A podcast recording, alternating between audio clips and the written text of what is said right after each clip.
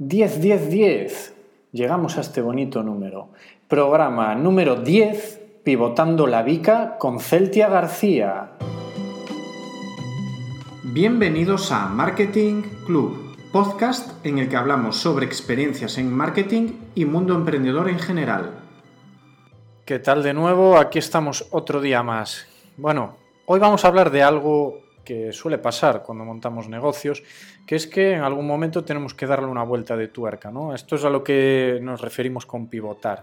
Un giro de timón, vamos a llamarlo, bueno, pues tiene distintas formas de, pero al final viene a, ser lo mismo, que es eh, hacer un cambio en el negocio y, bueno, siempre intentando que sea lógicamente para mejorar la situación o para pues, impulsarla hacia un nuevo destino.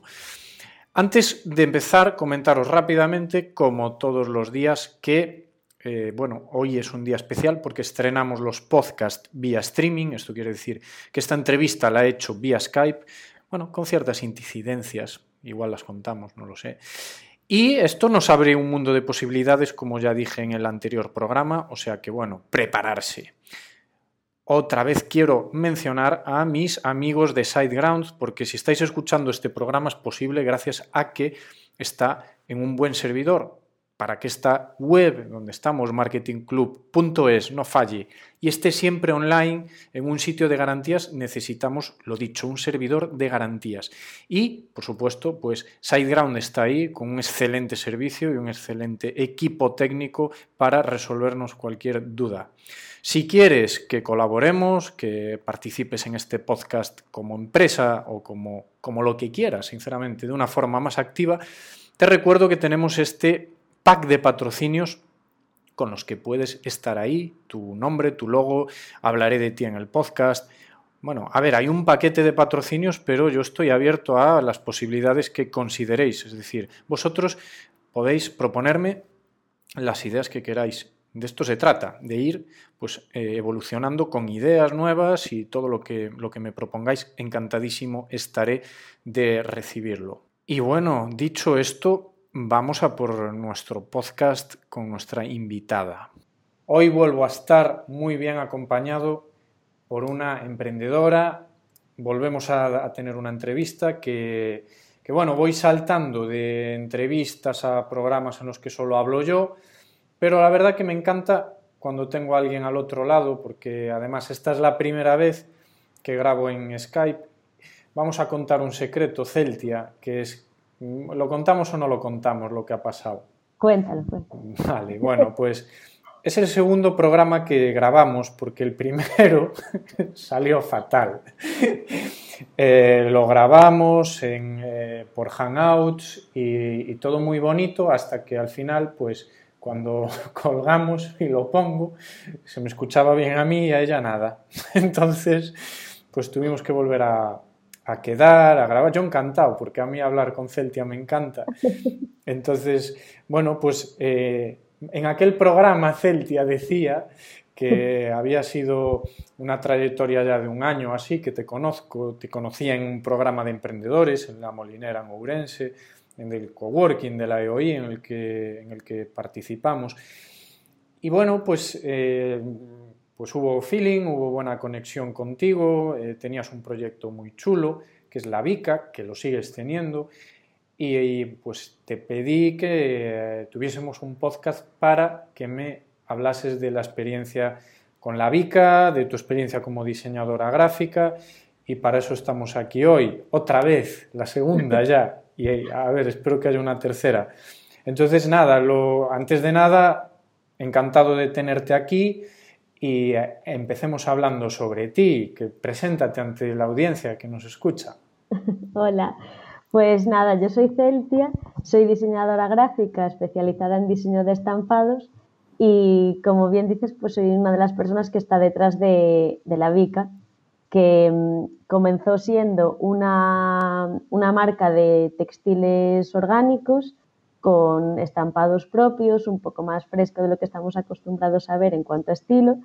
Y, bueno, ha pivotado y ahora pues es una, una marca... No lo cuentes, no lo cuentes ah, vale, vale, vale, perdón, perdón, no lo cuentes, no lo cuentes. Entonces, decíamos que tú eras diseñadora gráfica de, de, estudios y de, y de, vocación y todo, ¿no? Estudiaste diseño gráfico en Orense.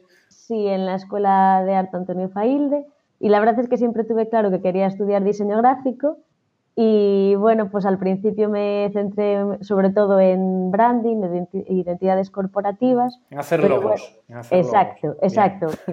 sí, exacto, diseño de logos.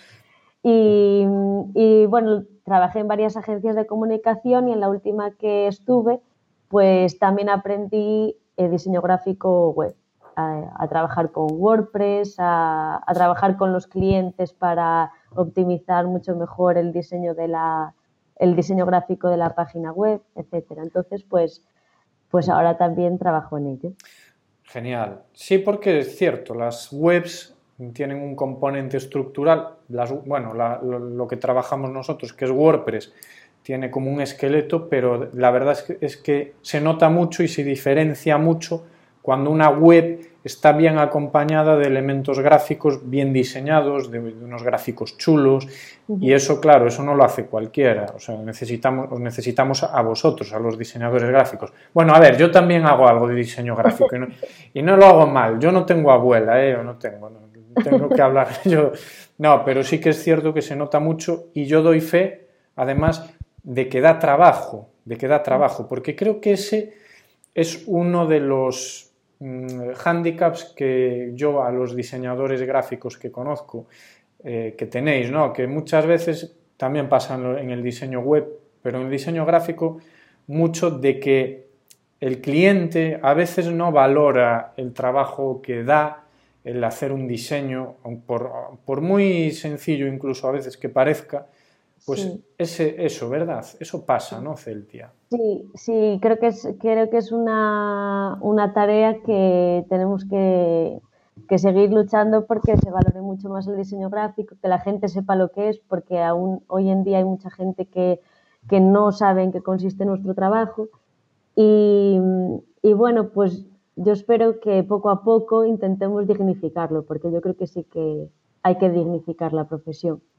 Y bueno, en cuanto al diseño, en cuanto al, diseño gráfico web, yo creo que también pues se trata de darle la personalidad de, la propia marca o de un propio producto a través de esa web. No solo es una campaña en, en, televisión o en Instagram, muchas veces que también se le da mucha importancia a la imagen que hay en Instagram o en las redes sociales, pues sino que al final pues se trata de transmitir mucho la, la imagen de una empresa a través de la web. Y para eso hay que conocer pues teoría de la imagen, eh, saber cómo trabajar pues con los elementos que la propia empresa te aporta, crear unos nuevos que sigan en esa armonía. Claro, que tengan una, como dices tú, una armonía, una, una linealidad, una línea entre web, redes sociales, la empresa en sí, la cartelería que la empresa utiliza en sus instalaciones y demás. Pero, ¿cómo surge la idea de la VICA, del proyecto, de montar tu propia empresa o tu propio negocio? ¿Cómo surge ese momento? Tras trabajar en empresas, como decías que hiciste.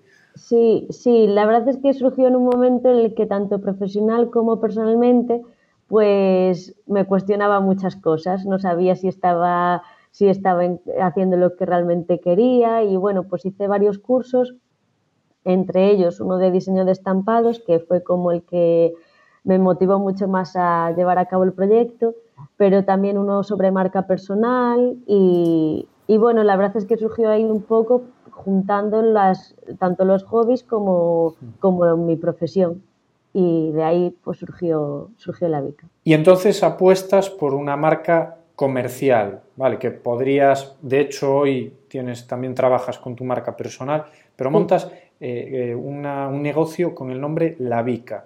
Eh, ¿Por qué marca comercial? ¿Por qué La Vica? Cuéntanos ese proceso, ese nombre.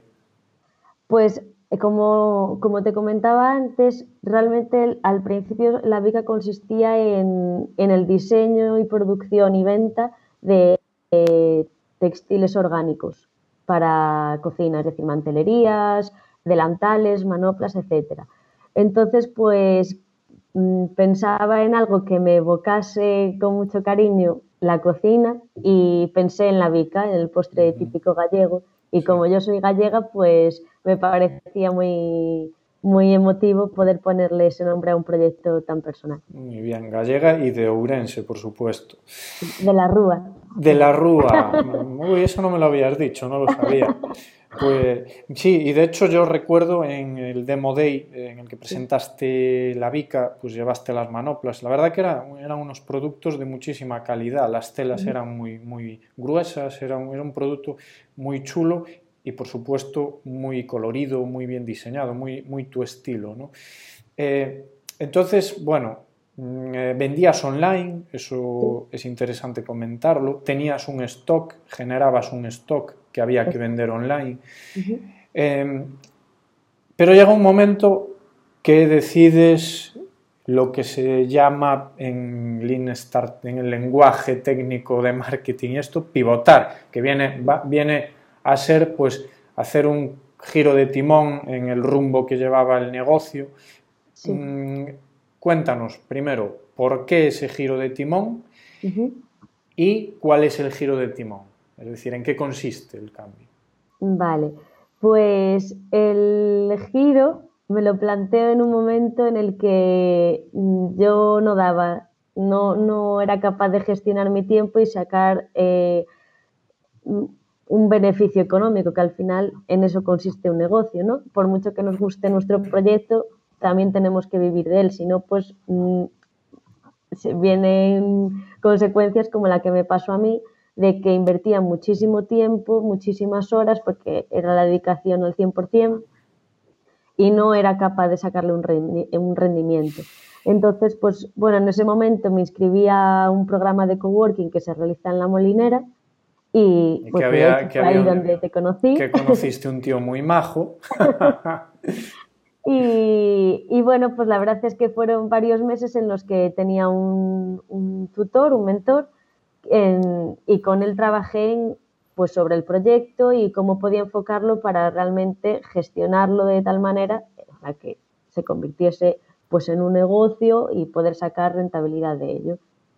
Y, bueno, fue ahí cuando, cuando me di cuenta de que, una, que es muy importante empezar un negocio desde abajo, que aunque tengamos una idea muy grande y queremos, y queremos abarcar muchas cosas y pensamos en el éxito muy rápido y eso está muy bien porque al final necesitamos de esa ilusión, pero es importante ir muy poco a poco para saber si realmente lo que mm, ofrecemos encaja dentro del mercado, mm. si las encuestas o si la información que recibimos realmente es real. Y, y, bueno, pues en ese momento fue cuando me planteé, pues primero crear un equipo de trabajo delegar ciertas cosas también, y, es decir, ciertas tareas, y crear la VICA y enfocarlo hacia, hacia un punto de vista de, una oferta de servicios para, para, empresas gastronómicas, locales, hosteleros, etc. Y en este momento lo que, lo que ofrezco junto con mi compañera Usía pues es el diseño gráfico eh, para cualquier tipo de aplicación y, por otra parte, pues fotografía para redes sociales y gestión de, estas. Vale, o sea, es decir, eliminaste lo que es la carga del stock, que también supongo que era te obligaba a hacer unas inversiones ahí, y te centras solo en el diseño. Eh, quizás es lo que dices tú, que, que si hubieses empezado por la parte en la que estás ahora, a lo mejor más adelante hubiese evolucionado a, hacer esos productos, pero viste que empezaste eh, a, lo grande, es decir, ya diseñando productos, cuando a lo mejor tenías que haber empezado, pues eso, de menos a más, por decirlo así, ¿no? Solamente con el diseño. Vale, y además, ahora, porque claro, estamos grabando vía Skype, porque estás trabajando, te has movido a Toledo, a la bueno, Toledo no, concretamente a, a Illescas. A Illescas, eso. Entonces, claro, ahora además con más razón, pues sin la carga del stock, porque eso lo tenías que tener almacenado, pues estás trabajando más vía online, ¿no? ¿Y qué tal la experiencia de trabajar? Bueno, ¿qué tal, qué tal en Toledo, pero qué tal la experiencia de trabajar sobre todo con Galicia, pero desde fuera, desde Toledo, como, como podría ser desde, yo qué sé, desde Berlín, no pues sé. Sí. Sí, porque la verdad es que hoy en día gracias a Internet puedes trabajar como si estuvieses al lado de, la persona. Como igual que estamos haciendo tú ahora mismo y yo con, a través de Skype, pues, pues puedo hablar con, los clientes y, tener una, conversación fluida, desarrollar igualmente los proyectos y, y, sin ningún problema, la verdad. Es interesante, nos irás comentando a ver qué, qué mejoras y qué evoluciones metes ahí en tu, en tu despacho vía online para... bueno, eh, eh, en breve traeré a un amigo también que tiene un negocio de realidad aumentada, realidad virtual. Yo creo que en breve eh, el Skype evolucionará, a, a, saldrá holográficamente la persona y ya será como tenerla ya prácticamente aquí. Bueno, poco a poco, poco a poco. Eh, estoy viendo que en tus redes, bueno, luego nos cuentas cuáles son para, que, para poder seguirte. Vale. Últimamente estás haciendo pues experimentos eh, con los diseños que haces, estás sí. poniendo incluso para que se pueda hacer un fondo de pantalla con el móvil y tal. Sí. Y, y me, me, bueno, yo estoy viendo que luego juegas con eso para al final, por ejemplo, como hiciste el otro día, poner una foto con ese diseño que tanto nos has enseñado, ponerlo en un producto. Y ahí Exacto. es donde, donde nos enseñas el, realmente lo que haces. ¿Es, ¿Es, así la técnica? ¿Qué tal te están yendo estas técnicas? Pues la verdad es que me parece muy interesante porque mm, es la, yo puedo diseñar un estampado, pero solo si, la, si, si, las personas lo ven aplicado un producto, es la manera que tienen de, de saber si, si realmente les gusta y hacerse una idea de cómo queda en un producto. Y a mí eso me parece muy relevante porque Mm, por una parte no tengo que tener stock, que era lo que, que, era uno de los inconvenientes que tenía al principio con la Vica, y por otro lado, pues, mm, pues eso me permite trabajar con mayor, con mayor fluidez, con mayor rapidez, sin, sin invertir tiempo pues a la, eh, desarrollando un producto. Que precisamente esos estampados después se venden eh, a otros clientes, a personas que necesiten ese estampado para, para un producto de su marca uh -huh. y, y, entonces pues yo ofrezco diferentes, diferentes opciones para su compra. Ok, y una pregunta, ¿qué es lo que mejor te ha funcionado desde que montaste pues, tu, tu propio negocio? ¿Qué, es lo que, ¿Qué táctica publicitaria? ¿Qué es lo que mejor te ha funcionado? ¿De lo que has probado? Eh, la verdad, lo que mejor me funcionó fue trabajar con personas, con, bueno, que ahora se le llama influencers, pero bueno, sí. que pues con personas del sector que tenían ya bastantes seguidores. Entonces, el ofrecerles mi producto, que lo mostrasen y, y entonces que las personas que lo seguían o que la seguían, pues viniesen a, a la tienda online a comprarlo. Ah, bueno, muy interesante. Eh, otra preguntilla, Celtia. Mm, en cuanto al, al, método de trabajo que estás utilizando, va, vamos, la verdad es que esta entrevista vamos saltando un poco, pero es que esto se me va ocurriendo. El, eh, tú, la forma de trabajar que tienes, que es, es parecida a la, o es muy similar a la mía, que es, pues tú, eh, tener otros colaboradores que, que, están especializados en distintas áreas. Eh, sí Claro, entiendo que aparte de que has combinado el que tú te has especializado en algo, en un nicho, bueno, no es, bueno, no nicho, eh, en el sector gastronomía, porque claro, el diseño gráfico puede ser para todos los sectores, pero tú decides apostar por gastronomía y luego tú que trabajas sola desde tu casa, pero acompañada, al final acompañada por ese grupo de colaboradores, eh, ¿Qué tal esta experiencia de trabajar así, este sistema, ¿no? de, de trabajar con, con, otra gente que también está especializada? ¿Lo recomiendas? A ver, Creo que es muy importante tener una red de contactos con la que poder mm, colaborar y llevar a cabo todos los proyectos. Porque mm, uno solo, como te comentaba, es muy, mm, es muy difícil. Si queremos abarcarlo todo, al final eh, de lo que realmente nosotros hacemos, sabemos hacer bien, no hacemos casi nada. Es decir, dedicamos mucho más tiempo a hacer otras tareas que no tienen nada que ver con lo que, con lo que nosotros estamos especializados. Entonces, para mí, eh, a día de hoy lo veo muy, muy importante.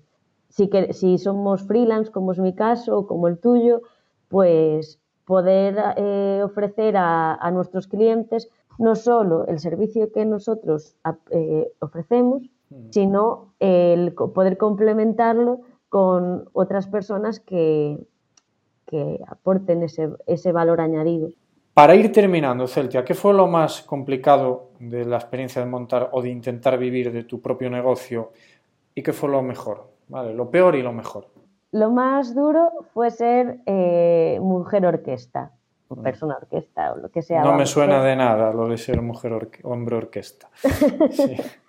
Exacto, era como, vamos, que tenías que hacerlo de todo y, y al final pues lo que, lo que ya he comentado en varias ocasiones, que, que, lo que realmente a ti te gusta, lo que te hace feliz y para lo que mm, te has formado, pues no lo hacía. Entonces, para mí eso era muy frustrante. Y después también la incertidumbre de, y la disponibilidad 24 horas, porque al final no es como cuando tú trabajas para alguien que sabes que a final de mes vas a tener un sueldo fijo y ya está, tienes tus horas y ya está.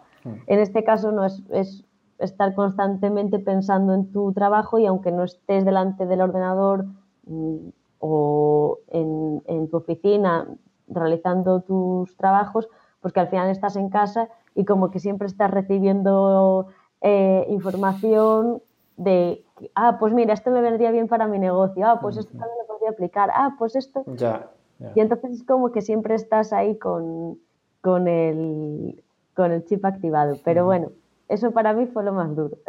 ¿Y lo mejor? Pues a ver, yo diría que, lo más gratificante es el, conocer a, personas que no son, que, no tienen nada que ver con la profesión que yo ejerzo, pero que sí que me aportan muchísimo valor, de la que, de la que aprendo muchísimas cosas y, y bueno, es que es muy importante al final porque estás muy activo, ¿no? Estás recibiendo estímulos de, muchos sectores y eso está muy bien. Y después también que no solo creces profesionalmente, sino también personalmente, pierdes muchos miedos mm. y, para mí eso también es muy importante. Genial.